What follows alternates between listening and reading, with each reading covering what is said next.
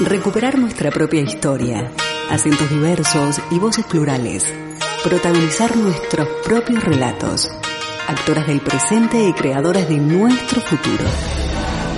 Desde este momento, Emakumeak Ekinsan, Mujeres en Acción, programa de radio desarrollado por las participantes de los talleres de feminismo, comunicación desde una perspectiva de género y locución radial, impartidos por la Asociación Camino al Barrio, gracias al apoyo de la Diputación Foral de Vizcaya y la obra social BBK.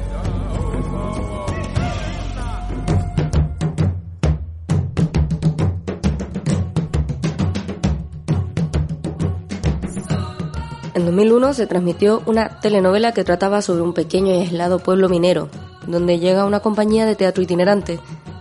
Las obras de esta compañía de teatro se habían prohibido en el pueblo, pues las mujeres de dinero decían, los artistas son unos degenerados. Degenerado, de condición mental y moral anormal o depravada, acompañada por lo común de peculiares estigmas físicos. Esta palabra se ha utilizado durante años para denominarnos a nosotros, seres, identidades, personas que salimos de la norma. Y a pesar del cambio de generación, no todo cambia tan rápido como queremos. Existimos desde siempre y aún así estamos prohibidos en muchos países, en silencio, acomodando nuestra forma de ser en algunas sociedades y todavía visibilizándonos en donde parece que no corremos peligro. Soy Vito y esto que escuchas es Degeneradas. Bienvenidas a este espacio de Emakume Ake Kinchan, Mujeres en Acción. Y sí, vamos a hablar sobre todas las personas degeneradas que existimos, lesbianas, gays, trans y mucho, mucho más entre medio, porque somos esa disidencia. Estamos en Radio Candela desde Bilbo para el mundo y si nos escuchas es porque tú ya tienes nuestra web y esperamos que te sientas parte de esto a través de redes sociales o escribiéndonos a nuestro correo candelaradiofm.gmail.com.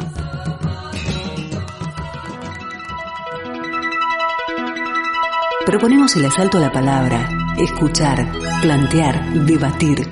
Hoy, en Emakumeak Ekinsan, Mujeres en Acción, abordaremos los siguientes temas.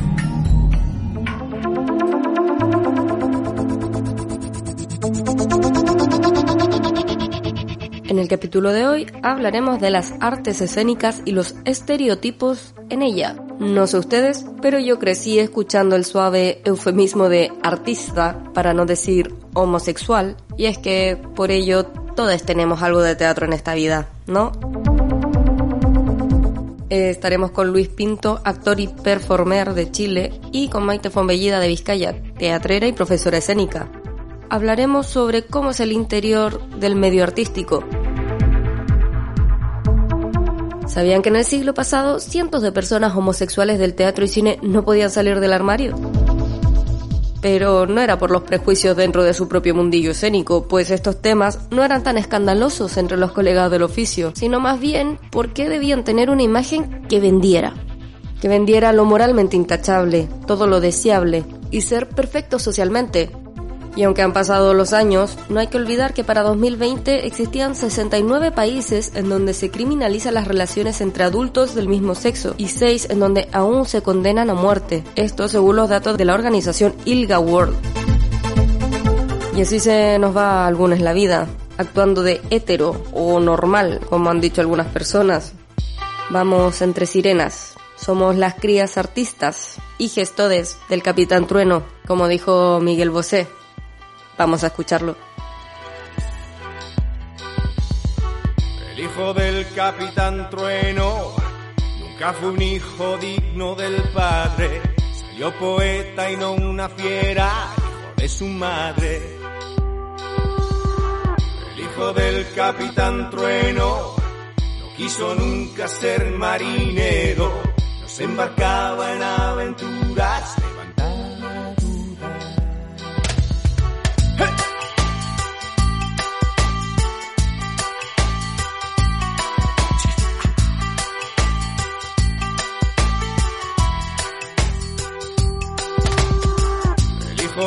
capitán Trueno tenía un algo que le hacía distinto, distinto como tienes de lo nunca visto.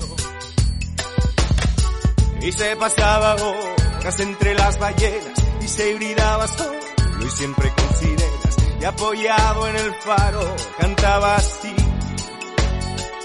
En el océano me pierdo, veo el océano,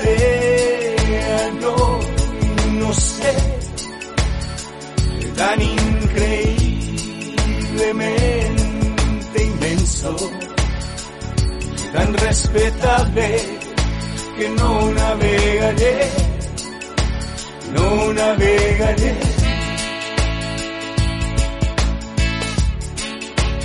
No navegaré.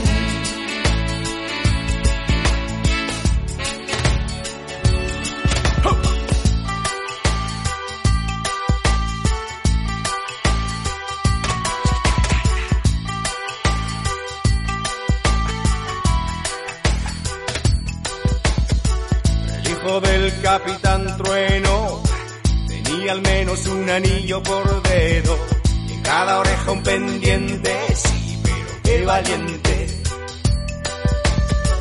El hijo del capitán Trueno tenía fama y mucha pinta de raro y a todo el mundo le hizo ver que no era malo.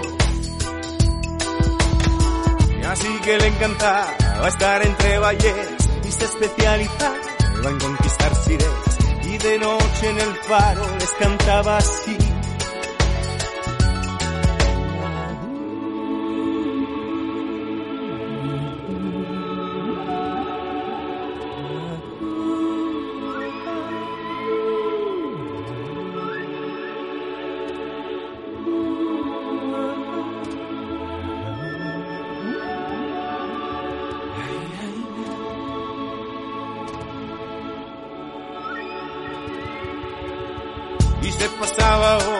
Entre sus ballenas con arte seducir y a todas las sirenas. Desde lo alto del faro les cantaba así, así, así.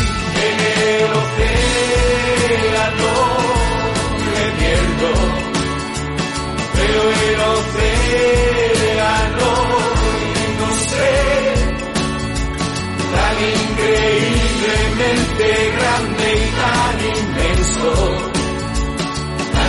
respetable que no navegaré en el océano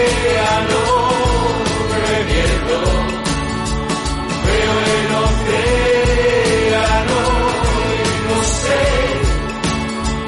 tan increíblemente grande y tan inmenso tan respetable que no navegaré,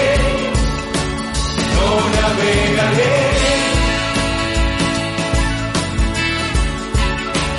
No navegaré.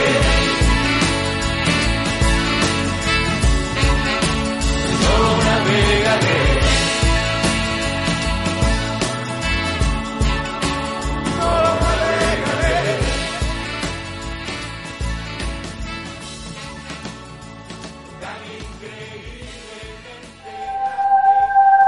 Mujeres construyendo ciudadanías activas desde una perspectiva de género. Emakumeak Ekinsan. Mujeres en Acción. En Candela Radio 91.4 FM.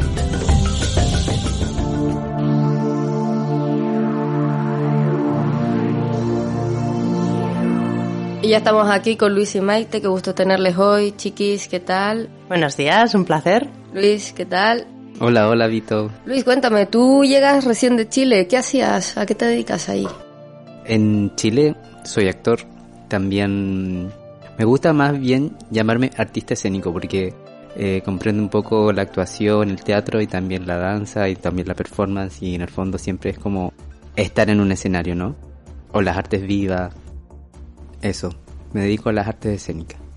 Los escenarios son lo tuyo, vamos. Eso es lo que te gusta, por lo visto, y entiendo que ya llevas algunos años en ello. Sí, sí.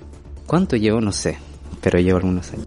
Y Maite, ¿tú qué tal? Dime, bueno, feliz año nuevo a todos también y preguntarte cómo ha pasado este último año para ti, a qué te has dedicado. Bueno, feliz año. Eh, y este último año, bueno, llevo ya ocho años dando clases en, en colegios, en institutos, en horario lectivo, eh, clases de teatro, eh, y luego hago pequeñas cosas de teatrera, ¿no? O sea, sí que estudié actriz, pero, pero me considero más teatrera porque abarco pues todo. Sí, sí, hay que hacer algún personaje, saber personaje, escribir guiones, atrecho, o sea, un poco como el mundo abierto del teatro. O sea, coincidimos aquí en las artes vivas y en fluir en todo lo que vaya apareciendo sobre la escena. Y bueno, un poco lo que habíamos estado hablando eh, hace unos minutos, no sé si les ha tocado a ustedes, pero a mí en la vida, en la calle, he escuchado a personas, sobre todo mayores, decir, es que el niño es artista. Para decir que tiene pluma, vamos, que es un poco amanerado o por no decir que podría ser gay. ¿Qué les parece esto? ¿Les ha tocado alguna vez? A mí no me ha tocado. Para así, o sea, digo, me toca mm, responder porque si estamos hablando de un niño que es artista para ocuparlo de eufemismo y, referirse a su homosexualidad, no me parece como claro, como de, no sé, como un eufemismo de principio siglo XX, así como bien antiguo. Actualmente no. No, a mí tampoco, no, no lo he llegado a escuchar y no, no sé si relacionarlo, no, no, no le veo relación tampoco, quiero decir. Y de alguna manera le ha tocado eh, el que se asuma cierto aspecto de su identidad sexual sobre el, el área en la que se dedican, que son las artes escénicas. Decir, es bailarín, es actor, es actriz, pues debe ser gay. Eh, en este o sea, en esta pregunta ahora sería al revés, ¿no? Sí, para ustedes, contemporáneo, adultos. No, tampoco. En mi caso tampoco, pero sí hay eh, tal vez en algunos círculos quizás más alejado a, a lo que es el teatro o la, la danza. Bueno, la danza sí me he pillado con prejuicios, como, no sé, hombres heterosexuales que quizás son más cerrados, es como referirse al ballet como una, no sé, como un preconcepto de alguien que si es hombre y es, hace ballet o si es hombre y hace danza, es medio rarito. Pero claro, como te digo yo, es como algo que tengo como de, mm, no sé, como del siglo ya pasado. que ya yo creo que esos prejuicios ya se han ido desapareciendo y son muy vagos. Bueno, eh, hay que recordar, yo creo que si bien han dentro de nuestros propios círculos eh, podría no afectarnos directamente, pero la homofobia, la lesbofobia y ataques de odio, tanto en Euskadi como en Latinoamérica, siguen sucediendo. En ese sentido, ¿creen que, eh, primero, desde las artes eh, o desde el incluso desde el entretenimiento, debería existir algún alguna responsabilidad o un hacerse cargo quizás de esos temas? Yo creo que por supuesto, ¿no? O sea, al final el entretenimiento también es cultura y desde la cultura podemos mandar eh, muchos mensajes y a favor, ¿no? O sea, eh, desde anuncios hasta teatro, danza, o sea, todo lo que sea visual tiene un mensaje o puede tener un mensaje, por lo tanto, por supuesto que tendríamos que utilizar esa herramienta para, para darle la vuelta a muchísimas situaciones, ¿no? No sé, ahora volviendo a, los, a, los prejuicios o al tema que tratabas antes, yo sí uso el espacio de, las artes escénicas para hablar como de mí o de mi comunidad o eh, hablamos muy desde, mm, eh, al menos con mi compañía de teatro, como de nuestras biografías. En este caso, ser una persona, persona disidente, eh, homosexual, eh, o eh, trabajar junto a personas trans. Eh, creo que para mí también en el quehacer ese mensaje del cual habla Maite es súper como reforzable. En su caso, bueno, quizás un, poco más personal, ¿cómo fue un poco salir de esta norma hacia la familia o hacia su entorno de, de estudios? Yo personalmente fue una realidad el decir, homosexual o no binario para mí siempre fue una realidad, o sea, fue natural. El salir y el tener que decírselo a otra persona para que parezca real, eh, ¿cómo fue para ustedes? cuestionado fue... El salir del armario en sí. Sí. Pues eh, yo lo tenía súper claro Y en casa, por ejemplo, sí que fue cuestionado. Fue como, claro, estaba en la adolescencia y era rollo de, va, serán las hormonas, eh, ya se te pasará. Mm, Y era como, no. Es Siempre una va- etapa, ¿no? Que, Sí. que sigue. es una etapa eso, es que sigue y va a seguir. ¿Y en tu caso, Luis? Ay, no sé, no lo recuerdo. Bueno, también fue un poco como esto, lo que lo mismo que dice Maite me pasó con mis papás, eh, mi mamá y mi papá, un poco de, no, como, eh, como decimos en Chile, como hacerse el weón o hacerse la weona, como de, "Mm, no, no, esto no le está pasando, no le está pasando, hasta que llegué con un novio a casa y fue como, ah, esto es real. Luego también he de decir que en la cuadrilla sí que fue muy fácil. O sea, miedos míos sí que me llevaron a, a posponerlo o hacerlo muy suavemente, primero como círculo más cercano y luego ya más a la cuadrilla en abierto. Y he tenido muy buena suerte en ese sentido de que ha sido como me han acogido muy bien, o sea, no no no ha sentado mal, ni ni he tenido ninguna ningún comentario fuera de lugar, ni no, ha sido todo muy natural. Y en ese sentido, viendo ya otras personas, otras realidades, se han encontrado con personas que uno sabe porque uno sabe que es gay o que es homosexual, que es lesbiana, que es que no lo, no lo tiene hacia afuera, pero que está actuando de hetero. ¿Lo ven? Pues yo creo que justo en las artes es un sitio que es bastante abierto en ese sentido, ¿no? Entonces, mm, Pero afuera, fuera de las artes. fuera de las artes, pues no recuerdo ningún caso, pero estoy segura de que sí. O sea, no, no me viene ningún momento en la, ca- a la cabeza de decir, sé que esta persona es homosexual y está actuando de... No me viene. Pero bueno, podría ser. No me extrañaría, quiero decir.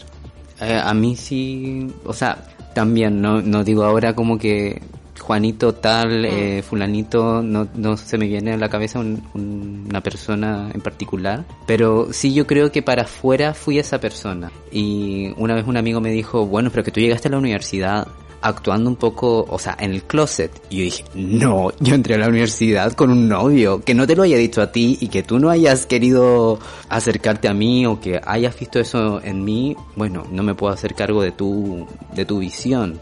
Yo llegué a la universidad y lo primero que fue fue ir a la disco alternativa de la ciudad, entonces creo que igual a veces la heterosexualidad como mandato está, bueno, es muy potente o muy eh, no sé, como abarcadora, eh, que abarca como tanto a la persona a quien mira hacia la...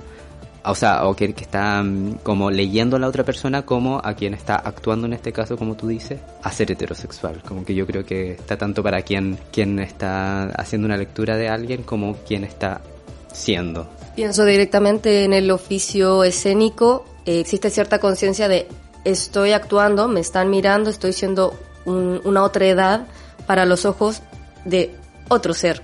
Eh, esta relación, ¿no? Actor-público. El actor, la actriz, eh, pasa también por quien le mira. Y en ese sentido, ¿creen que desde las disidencias sexuales eh, se puede desarrollar un poco esa, esa conciencia también escénica de estoy siendo cuando me están mirando? Lo que pasa que si estás en una obra de teatro, al final estás haciendo el personaje, no estás siendo tú. O sea, no quiero decir, por mucha pluma que tenga o deje de tener mm, en el escenario, no está o no debería estar.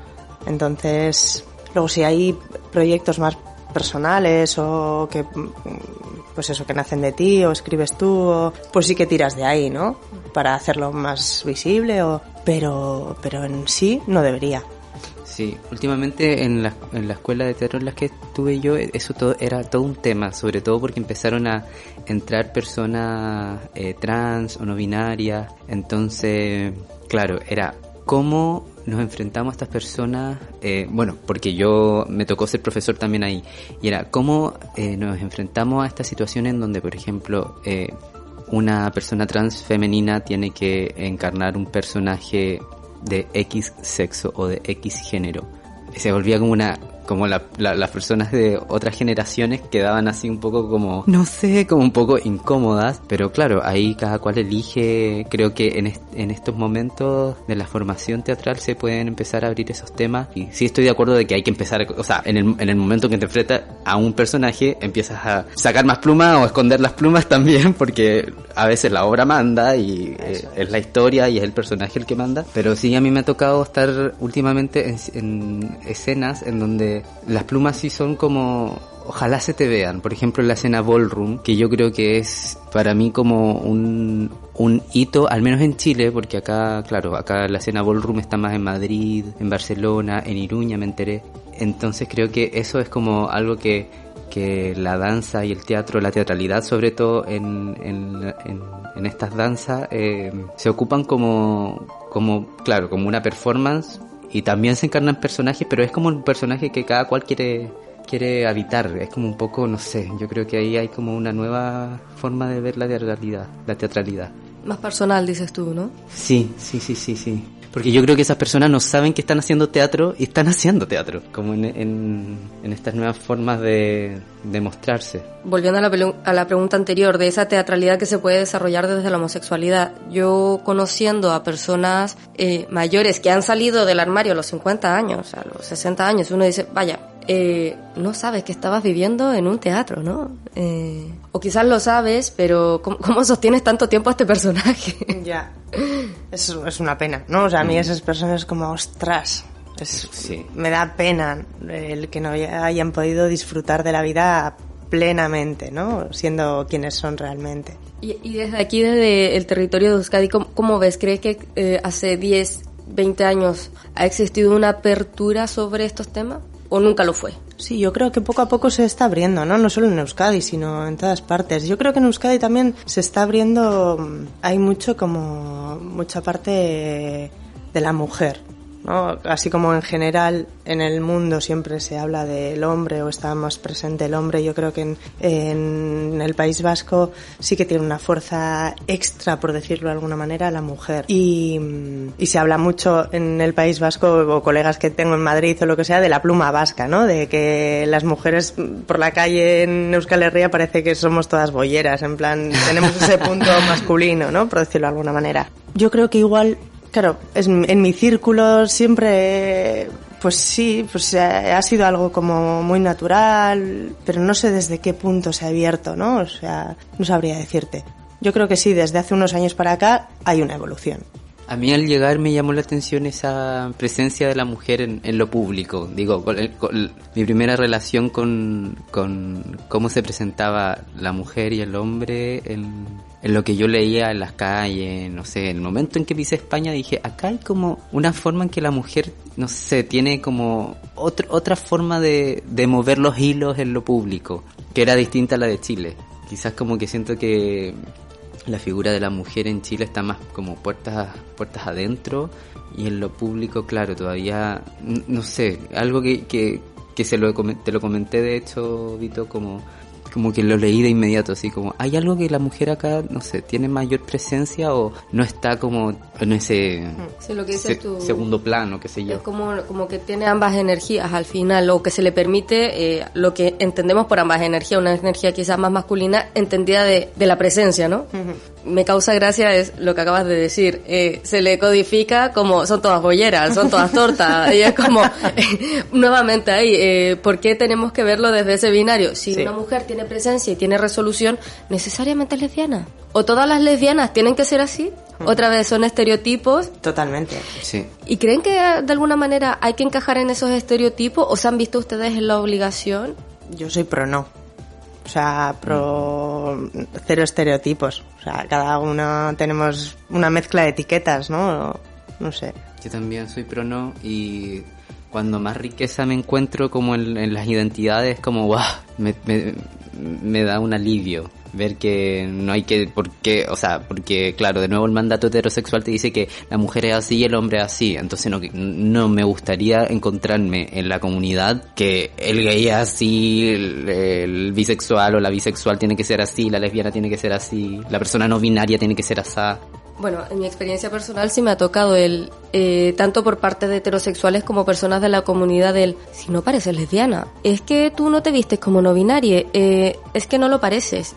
O sea, le debo no sé qué a quién, y en ese caso pregunto también desde mi propia experiencia y experiencia de otras personas, en el que a mí sobre todo el no parecer lesbiana me encanta, porque es como si ya existe el estereotipo de cómo debe ser una mujer y existen cientos de maneras de ser mujer, eh, ahora me vas a encasillar cómo debe ser una... Perdón por no ponerme la camisa a cuadro, o sea... eh, bueno, pero desde ahí Creo que es importante y lo pregunto porque también eh, ambos han ejercido la pedagogía. ¿Cómo ven las nuevas generaciones desde los espacios escénicos que ustedes han enseñado? ¿Son más relajados? ¿Están más abiertos? ¿Son más pudorosos? Yo creo que en general son más abiertos. En general. O sea, sí que habrá como guetos o zonas o que sigan una tradición, pero yo creo que que la sexualidad va a abrirse, ¿no? O sea, que está en camino de, de abrirse, de jugarla, de romper estereotipos, de... Sí. Me ha tocado ver lo mismo, eh, que va, claro, hacia esa apertura. Y, y, sí, siento que hay como en, en ese como en, en, ese relajo o no sé si llamarle relajo pero hay como ya como cosas que están superadas no o ya trascendieron como preguntas que quizás no, eh, en nuestra generación nos hacíamos ya como que a esta altura es como que no, no, no vienen al caso hacerse ese tipo de preguntas. Creo que ahora las problemáticas son más complejas en relación a, a lo que se ha avanzado en torno como a esos temas de, del género, del sexo, de las identidades. Por ejemplo, en las personas que me tocó antes de venirme, con las que me tocó relacionarme y que entraban a la escuela de teatro, y lo más curioso es que yo hacía después ballroom, después de que me no me despidieron, pero fue como, bueno, no hay espacio para ti porque no hay suficiente personas que quieran estudiar teatro y fue como, ok, me hago a un lado. Y, y en ese mismo año en que me hice un lado de, de, de la escuela, al frente me tocó entrenar ballroom. Eh, ballroom es donde hacíamos bow, femme, eh, toda esta cultura, ¿no? Que, que viene de los 80, 90, desde, desde Estados Unidos. Hablaremos de ello más adelante. Ah, qué bien, qué bien. En otro capítulo. En otro capítulo. Nos comentas. Bueno, y yo estaba al frente de la escuela, en la calle, haciendo ballroom. Entonces me tocaba ver como ambas realidades. Las personas que optaban por lo institucional y las personas que se desmarcaban de lo institucional y prefería estar bailando en la calle y haciendo esta, este, esta escena emergente en la calle. Y en ambos casos me tocaba ver como ya las problemáticas eran otras, muy distintas a las mías. Perdona, y también eh, iba a decir de las mujeres también poco a poco se están empoderando más también, ¿no? La, las jóvenes yo creo que cada vez deciden más o tienen más claro o parece que tienen más claro lo que quieren, lo que no quieren y lo juegan también. Entonces yo creo que eso es lo que decía, ¿no? Que sí, que abre un abanico grande, diverso. Cuando llegué me pasó que me encontré con un, como con un movimiento, o sea, en las noticias, ¿no? No, no alcancé a verlo en, así con mis ojos, de, de varios movimientos feministas que estaban emergiendo desde las universidades, como que me encontré desde, la, desde mujeres, ¿no? Como que ya, no sé si aquí, tanto, pero sí, por ejemplo, en, en Barcelona me tocó leer varias noticias cuando llegué y fue como, ah, qué bien, está pasando esto acá, como... Sí, sí hay movimiento. Sí. sí. A mí personalmente, que ya llevo un par de años aquí, me parece que existe un movimiento eh, feminista muy fuerte que incluye también a las lesbianas y no binarias, pero yo me atrevería a decir o hacer un guiño y invitarles a cualquiera que dé su opinión al respecto, eh, que en Chile quizás existe también una fuerza en conjunta ahí sobre eh, las homosexualidades, tanto trans y hombres homosexuales, que se han sumado tal, al mismo movimiento feminista, que aquí quizás lo veo un poco más naturalizado al hombre homosexual. No sé si desde los géneros también se puede hacer esa diferencia, ¿no? Como el activismo gay, el activismo lésbico, slash mujer. No sé cómo lo ven ustedes. No sé. Mmm... A ver, es un tema, eso ya es más duro también de, de empezar a diseccionarlo. A mí me parece que esa, esa como cuando se secciona, creo que, no sé, como que también se puede llegar a, se corre el peligro a cerrar como los, no sé, como las luchas, por así decirlo, o creo que eh, se gana más terreno cuando, no sé, cuando obviamente cuando hay unidad.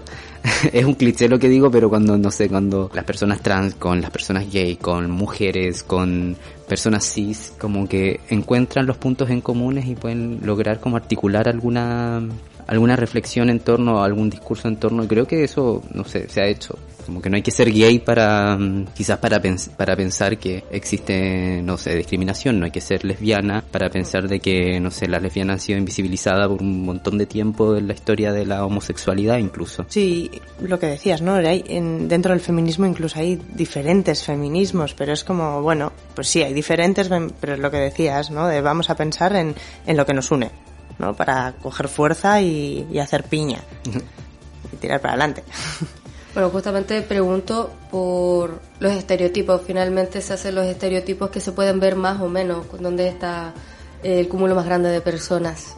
Yo creo que en el fondo eh, todas somos personas, todas somos personas. Y bueno, seguiremos hablando de este y otros temas, pero haremos una breve pausa musical. independiente de las identidades culturales sexuales que nos ocurran que vivamos, que tengamos, que ocupamos también, disfrutemos de ellas.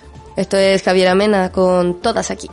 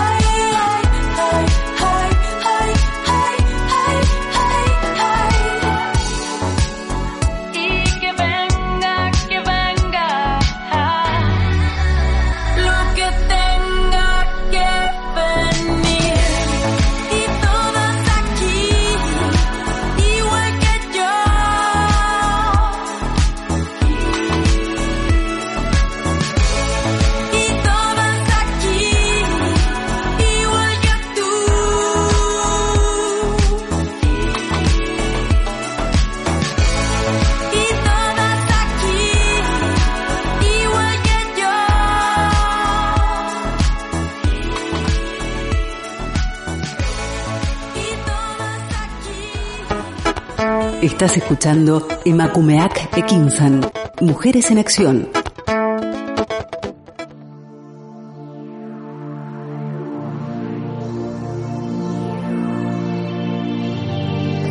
Qué cosa más fascinante, oye, y adictiva también. Y bueno, primero un dato curioso que dará paso al siguiente tema, y es que es sabido que existimos desde siempre y desde la antigüedad habían montones y muchas identidades sexuales, distintas al binario hombre y mujer. Curiosamente, solían tener roles importantes en la sociedad, en actos religiosos y de expresión artística. Existencia de las personas de dos espíritus del pueblo Ashinabe o los hombres sacerdotes Ashinu en Sumeria, valoradísimas las hijas Salsikrum en Asiria, tercera naturaleza en el Rig Veda en India y bueno, así podríamos seguir, todos con un rol religioso y artístico importante en donde podían dirigir ceremonias y también dibujaban, escribían la música, etcétera. Y hoy en día, bueno, hemos pasado por un sinfín de oleajes, velos, y también desvelos hoy en día, ¿no? ¿Conocían ustedes esta información? Eh, precisamente esa yo no la conocía, pero sí conocía otros ejemplos también de Mm, al menos los mapuches, culturas precolombinas o cultura del mundo como tercer sexo, tercer sexo, ¿no? Sí, yo tampoco conocía esos datos y tampoco conozco historia, por decirlo de alguna manera, pero sí que, lógicamente, claro que existimos desde Forever. claro. Forever and never. bueno, y es, bastante curioso porque sobre todo en el siglo pasado, hablando un poco de estas palabras en desuso y estos prejuicios de antaño, eh, en el teatro eh, y, mucho más marcado en el boom del cine, las personas homosexuales que eran montones, vamos, muchos, no podían salir del armario porque eh, existía esa prohibición, ¿no? el deseo eres hombre deseable, la cámara no puede ser gay. Eres, y a las mujeres, sobre todo, que si bien algunas tenían pareja, eh, no podían salir de, del armario públicamente. ¿Qué les parece eso como la heterosexualidad como como deseo de marketing, vamos, esto es marketing directamente. Un crimen, o sea, es una barbaridad, es lo que decíamos antes de las personas que han estado viviendo X años eh, y se dan cuenta que son homosexuales a los 50 o a los 60, mm. pues esto es lo mismo, ¿no? O sea, es, tapar algo que, que, es que no hace bien a nadie. Pero hoy en día también sucede el caso contrario, ¿no? Lo queerbaiting, que se le llama a, eh, es un marketing que hace guiños a la comunidad LGTBIQ+, para que las personas de la comunidad consuman algo. Claro, el otro justo estaba discutiendo con un chico que le, no soportaba el término queerbaiting y todo lo que eso conllevaba y yo lo entendía igual, en la perspectiva que él me hacía ver que era, bueno, no podemos, por ejemplo, no me acuerdo qué ejemplo puso de, de un actor de este de Heartstopping, esta serie. Serie de Netflix. Sí, no recuerdo el nombre del actor, pero bueno, hubo tanto lincheo, hubo tanto como poner en juicio si era o no era bisexual, si era gay o no era gay, interpretando un papel eh, homosexual, eh, que finalmente lo hicieron salir del closet. Entonces, eh, el chico con el que yo discutía el otro día sobre el queerbaiting me decía, bueno, pero es que no le podemos exigir al, a estas personas que son celebridades y que no les podemos exigir como homosexualidad o bisexualidad porque cada cual tiene su proceso. O sea, claro, eh, a veces a uno le parece ahogante como encontrarse con personas que a los 60 años están recién saliendo del closet y es como, ¿cómo estuviste en el closet tanto tiempo? Yo me muero.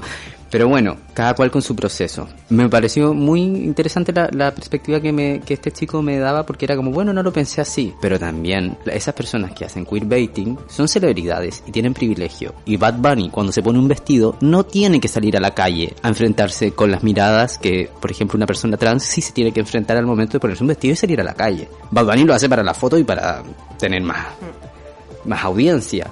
Lo mismo con Harry Styles, pienso, no sé. No tienen que salir a la calle, no tienen que enfrentarse porque están desde un lugar de privilegio. Bueno, yo creo que también hoy en día se aparte de personajes, ¿no? Estaba me estaba yendo al Pride o que es como se se magnifica todo, se lleva la economía, se lleva el pues eso, pues a, vender al producto cuando siempre ha sido pues lo hemos tratado de algo muy natural o como muy de dentro de tripas de genuino no sí. bueno es súper curioso porque tú hablas también desde ese privilegio donde Bad Bunny o Harry Styles pueden hacer eh, este queerbaiting o vestirse de cierta manera que para vamos eh, cualquiera de nosotros que estamos aquí lo hace y corre cierto peligro dependiendo de dónde estemos. Eh, sin embargo, en la antigüedad, eh, estas personas, dos espíritus o, en fin, personas queer, sí tenían ese privilegio, pero de alguna manera por lo inevitable que es simplemente ser lo que eres. ¿En qué momento se tuerce esto, creen? o sobre todo, ¿Cómo podemos volver a torcerlo a esta normalidad nuevamente desde las artes escénicas? Hombre, yo creo que has usado la palabra privilegio, pero también era como una... ¿Debe? Sí, ¿no? También. Entonces, claro, era ese per- la- la- no sé quién del pueblo que es que como es así, pues se viste así. Entonces ya es el señalado. O sea, es una manera de... Aunque sea por los dioses, ¿no? Sí, sí. o quizá tenía como esa responsabilidad, ¿no? Como, bueno, soy así, o tengo la responsabilidad de, de hacer, no sé, rituales. Claro, pero hoy en día, eh, pensando también en, en, curiosamente, eh, Bilbao es un lugar con muchas culturas, con muchos migrantes y hoy en día sí vemos que hay personas de ciertas culturas o, o de cierta eh, ascendencia que no pueden salir del, del armario, no pueden salir, no pueden ser, no pueden amar básicamente, eh, debido, debido a su herencia cultural. Eh, es importante nuevamente cómo desde el entretenimiento es tan responsable o no responsable hacer queerbaiting. Está bien, deberemos permitirlo como comunidad. Yo creo que permitir, pues ya es como claro que sí, ¿no? O sea, que cada uno sea libre de, de, de ir como quiera, ya sea en un espacio público. Al final, tenerlo en un espacio público nos hace normalizarlo, por decirlo de alguna manera, yo creo, ¿no? O sea, igual nosotros que estamos más en el día a día no nos hace tanta falta, pero Claro. yo creo que sí que hace bien, ¿no? Al final, el ver cosas diversas siempre va a hacer bien, siempre que no, siempre nos va a abrir la mente. De todas formas, retomando un, un tema que recién tú hablabas, Maite, antes, sobre el encarnar un personaje o eh, interpretar un personaje, a veces eh, sucede que, que claro, eh, últimamente como que me encuentro con muchas polémicas, por así decirlo, de personas hetero o heteras que encarnan personajes homosexuales y son muy señalados o son muy como, hey, pero tú no eres homosexual, pero tú no eres, eh, no eres de la comunidad, ¿por qué estás interpretando un personaje así? Creo que, claro, estamos como en un momento justo en que eso es muy polémico y muy delicado. Pero también yo creo que te- como que ojalá ir como hacia esa libertad de yo, o sea, de que una persona cis interprete a una persona homosexual que antes no era cuestionado, pero como claro, ahora la- el tema está más delicado y más sensible, sucede, ¿no? Porque pero creo que sería como u- utópicamente bonito que ya esos temas no fuesen temas. Claro, es lo que hablamos antes de los estereotipos también, ¿no? O sea, ¿por qué si viste así tiene que... O sea, da igual, da igual, Claro. que viste así, punto. O sea, ¿que, que quiere ir de rosa con plumas naranjas? Pues claro que sí. Ahora sí, yo creo que a, a veces, ahora me acuerdo de, de, de por qué también es tan polémico, porque a veces, no sé, por ejemplo, las personas trans no tienen tanta oportunidad laboral, al menos en Chile. Ahora sí, ¿no? Como acá Se va abriendo. se va abriendo, claro. No sé, para mí Pose es como el gran ejemplo de que, claro, de puedes, puedes tener todo un reparto de personas trans y bien, como bacán, como tienen trabajo, tienen visibilidad, pero claro, como cuando la cosa esté equilibrada, yo creo que debiese dejar de ser un tema. Bueno, yo creo que también tienen trabajo y tienen cada vez más, sí que vamos abriendo puertas, pero también nos queda muchísimo trabajo, ¿eh? O sea, creo que sí que se les están abriendo puertas, pero en sitios muy concretos. En las artes escénicas, eh, ya sea cine o en tablas, es uno de ellos. Eso es. Podríamos a futuro, y dejo la pregunta, quizás nuevamente caer en estereotipos. Los gays son muy bien vistos cuando hacen reír. Eso decía un amigo. es que es cierto. Bueno, hay también un guiño de eso en Los Simpson. Eh, soy tu mejor amigo gay que te hará reír o la lengua eh, de serpiente que te hará sufrir. Como si solo para eso existiera la homosexualidad, ¿no? Para hacer ese entretenimiento eh, desde lo desde lo chistoso o desde lo irónico y Es que creo que ya como que también pasa un punto de que yo creo que las nuevas, gen- nuevas generaciones ya trascendieron eso, como gente más joven que, que una.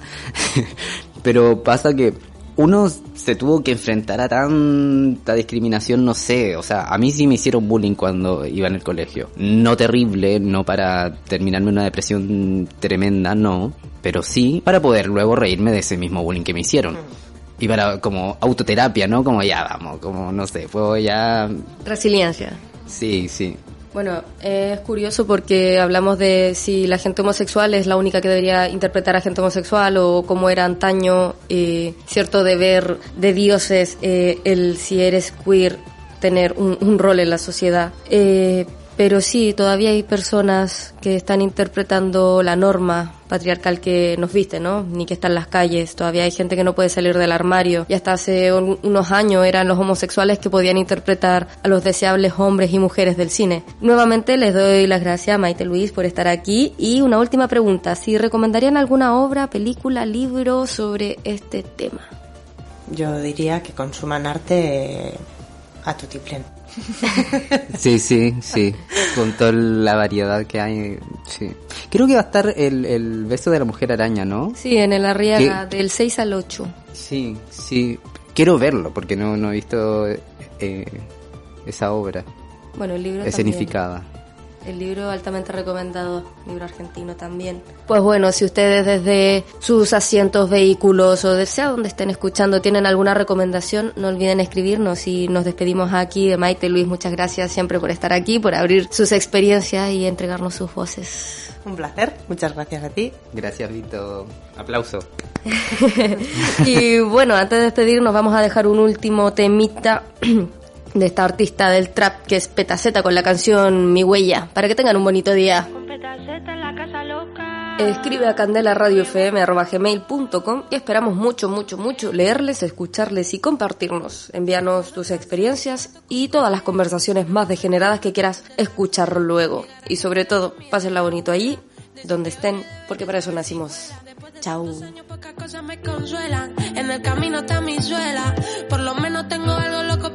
Esquela. Y le doy a quien lo quiera. Mejor echarlo fuera que llevarlo por dentro.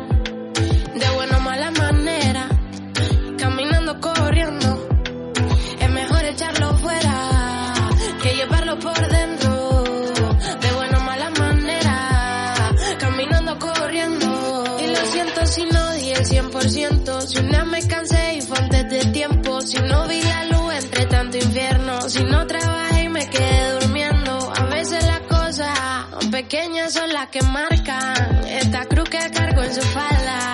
No me falta una viendo nada. No espero nada, ni pido nada. Solo quiero ver tu mirada. No pensar que algún día se acaba. Con más polvo con cuento de hadas. Tú mi almohada. Sonríe y claro. Si eres tú la que me envenena.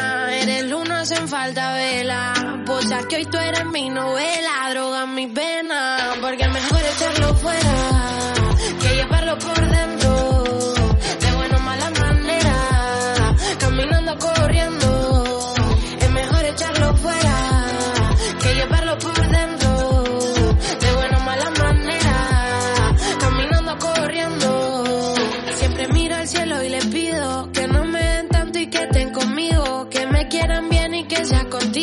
Dímelo de una y salto al vacío. Me fío poco de la gente que dice que hay que pisar antes de que te pisen. Si fuiste peor o mejor no se mide. Cuando lo da todo no falta si pides.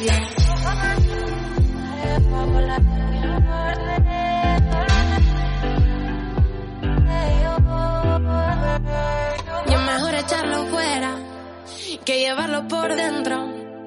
De buena o mala manera. Caminando, corriendo. Es mejor echarlo fuera que llevarlo por dentro. De buena o mala manera.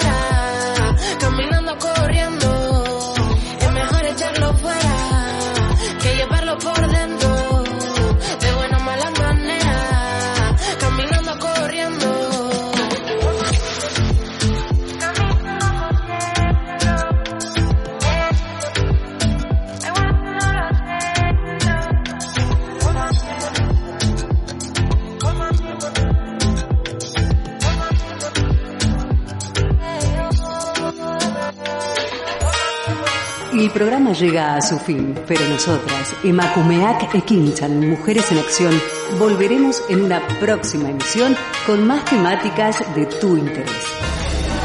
Aquí, en candelaradio.fm.